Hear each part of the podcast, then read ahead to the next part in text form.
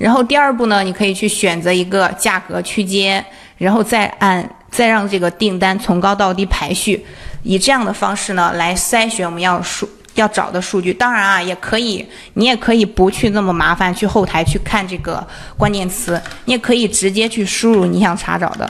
比如说我要查女士连衣裙，然后 woman dress，E S S。好，那现在我把这个关键词呢已经输上了。第二步呢就是输入这个价格区间，你想查的，比如说十美金到十五美金。输入之后呢，点击这个确定。我们再让订单从高到低进行排序。好，那这样呢，我们要筛选的数据啊，就是。嗯，在这个界面要出来的。嗯，有同学可能会有疑问，说老师，你这里不是选的价格区间是十到十五吗？为什么这个是九点九九呀？它不在这个价格区间呀？我们打开看一下啊，大家可以看到，你看它这个界面上其实现在显示的是，它还是十一点五四美金，还是在我们这个价格区间的范围呢。还有一种情况就是它这个价格，比如说是十六美金或者十七美金，是高于我们这个。价格范围呢？其实如果有这种情况的话，嗯，也是很正常的，因为这么毕竟这么多数据，对不对？嗯，所以咱们在筛选的时候啊，如果你有看到这种，呃，比如说低于咱们价格区间的，或者高于咱们价格区间的这样的一个产品，不要过分的纠结，在大数据面前的这些小数据，其实我们是可以忽略不计的。好，接待会儿呢，我就带着大家去实操一下，看一下。该怎么样去筛选数据？那进来的同学呢，你就不要进进出出了，因为一会儿呢，我要带着大家去实操，你可能进进出出的话，那错过了哪一步，然后后面就会不知道了。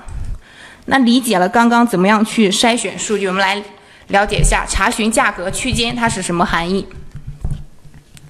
那查询价格区间呢，这个是可以随意的，你想查什么样的价格区间都可以。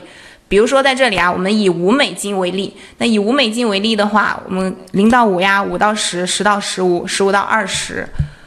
然后你也可以两美金为例，三美金为例，都可以的。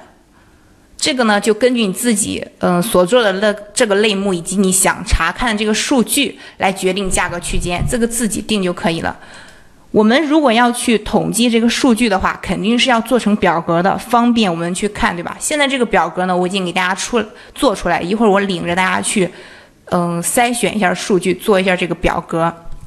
那这那在这个表格上，我们就是可以看得很清楚，一目了然，哪个价格区间它的销量比较好，哪个价格区间呢相对它的销量比较低一点儿。最终，咱们就能通过这个表格知道消费者他热衷于购买哪个价位的产品。所以说，你再去定价、再去拿货的时候，你就可以根据这样一个价格区间去拿货，避免你去少走弯路。这些是怎么查的？用软件吗？就用到我们速卖通平台。我们先了解一下这个理论的知识，稍后呢，我带着大家去实操。再说一遍啊，就是进来的同学呢，就不要进进出出了。一会儿呢，我带着大家去具体的实操一下这个数据是怎么统计的。如果你进进出出的话，那可能哪一步你没看到，后面呢你就不知道了。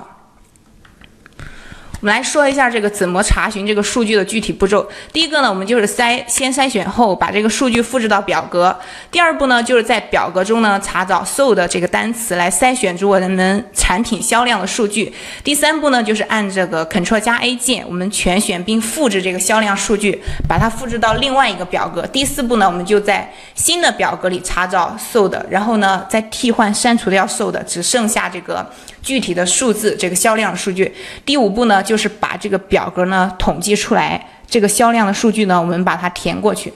好，现在呢，我带着大家具体的去实操一下。我光说步骤的话，可能你们很难理解。